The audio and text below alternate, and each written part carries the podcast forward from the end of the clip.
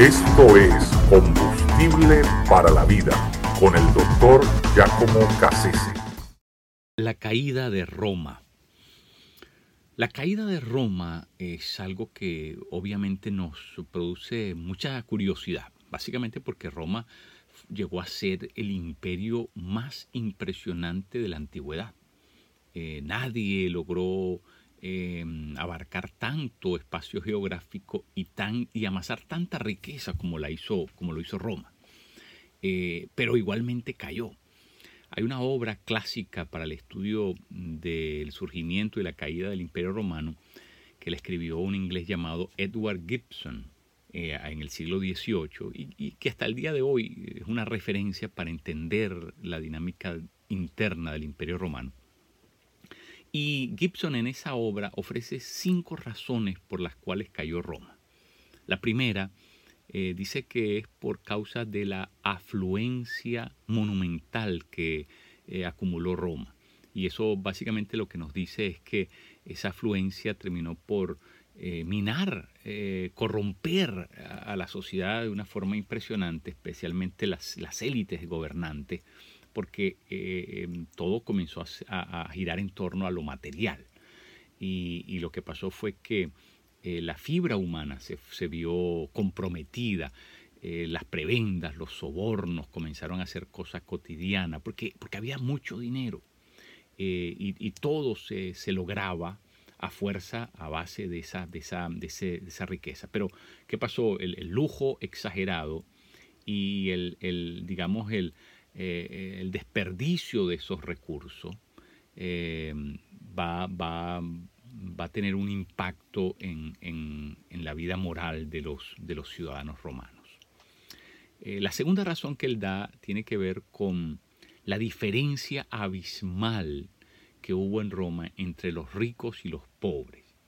Los, los, patricios y, y, esos otros marginados, esos que no tenían, ¿verdad?, eh, provisión ninguna. Entonces había una, una distancia tan enorme entre esas esferas sociales que, eh, bueno, eso fue otra de las, de las causas que, que va, va a aportar un, digamos, un ingrediente decisivo en, en la disolución definitiva del imperio.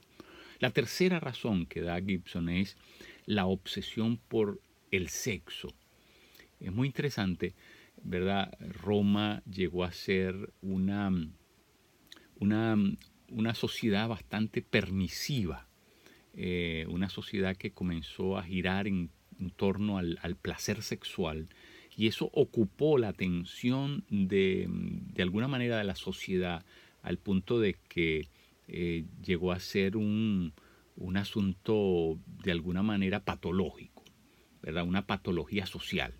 Eh, porque eh, el tiempo productivo eh, de una sociedad comenzó a verse deteriorado por el uso y el abuso de, esta expresión corporal, ¿verdad? Como es la sexualidad.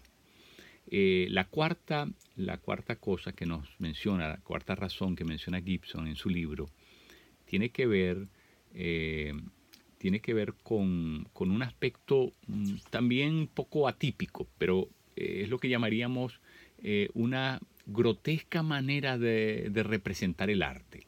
Eh, en Roma comenzó a, notarse que todas las expresiones artísticas cada vez eran más estridentes, cada vez eran más grotescas, porque, bueno, se representaban cosas que no eran estéticas que eran más bien cosas que eh, e, e, em, enarbolaban otros deseos, otros pensamientos. Y, el arte de alguna manera es vanguardia en cualquier sociedad. Y eso lo que nos indica, es un indicador de que el pensamiento eh, en la sociedad romana comenzó a deteriorarse.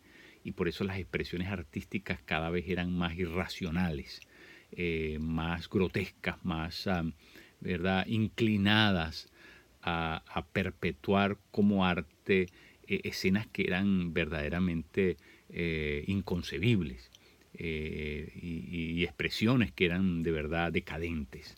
Y eso, eso marcó, marcó definitivamente la fibra moral de esa, de esa sociedad, de esa sociedad romana.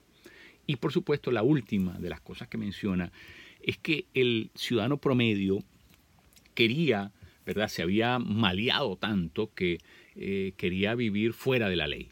Es decir, eh, comenzó a existir un irrespeto por el Estado y por la ley. Y eso quiere decir que, imagínense, una sociedad que se había organizado precisamente en torno al orden, eh, por eso es que la Pax Romana tenía que ver con, el aparato jurisprudencial de los romanos y era su gran herencia y legado, ¿no?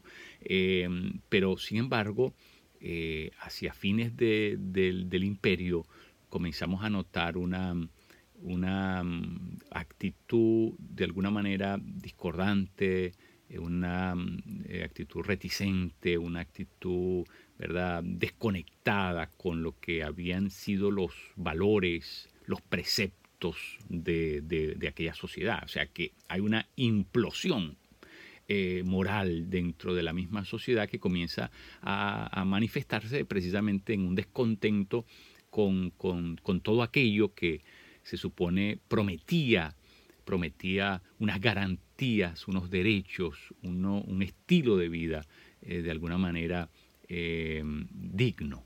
E, eso se, pierde también. Así que esas son las cinco razones que da Gibson. Y la razón por la que yo traigo esto a la consideración de ustedes es porque estas cinco cosas están presentes ya en la sociedad en la que nosotros vivimos, en, la sociedad posmoderna eh, y aquí en el imperio del mundo, donde nosotros, muchos de nosotros residimos, eh, podemos notar que estas características ya están en pleno, en pleno apogeo, en función total, están, eh, están manifestándose cotidianamente al interior de la sociedad en la que nosotros vivimos. Y, esto nos recuerda que nuestro Señor Jesucristo es el único que tiene un imperio eterno, ¿verdad? Eh, esa es la profecía que Natán le da a David en el Antiguo Testamento, eh, en el libro de Segunda de Samuel, capítulo 7. Le dice, de, ti saldrá un rey cuyo reino será eterno.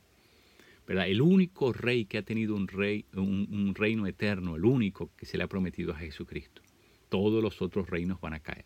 Roma cayó, este imperio va a caer también. Por lo tanto, la iglesia de Cristo tiene que entender eso, tiene que saber eh, leer eh, la, situación al interior de la sociedad en la que nosotros estamos viviendo. Tenemos que ser críticos, tenemos que ser gente que, que mira la historia humana en una mano y en la otra tiene las escrituras porque así es como podemos interpretar correctamente el rumbo que lleva esta sociedad en la que nosotros vivimos eh, y, al mismo tiempo entender la misión que Dios nos ha encomendado. Así que dejo esos, esos ah, cinco aspectos de, de la caída del imperio romano a vuestra consideración, para que lo mediten, lo piensen, lo reflexionen y oren, Señor, ¿cómo ¿Cómo es que tú quieres que nosotros como iglesia eh, nos posicionemos y hagamos presencia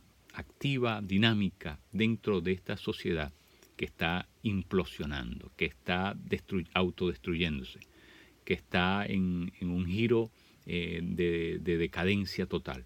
¿Cómo es que tú quieres que nosotros mm, vivamos al interior de esta sociedad?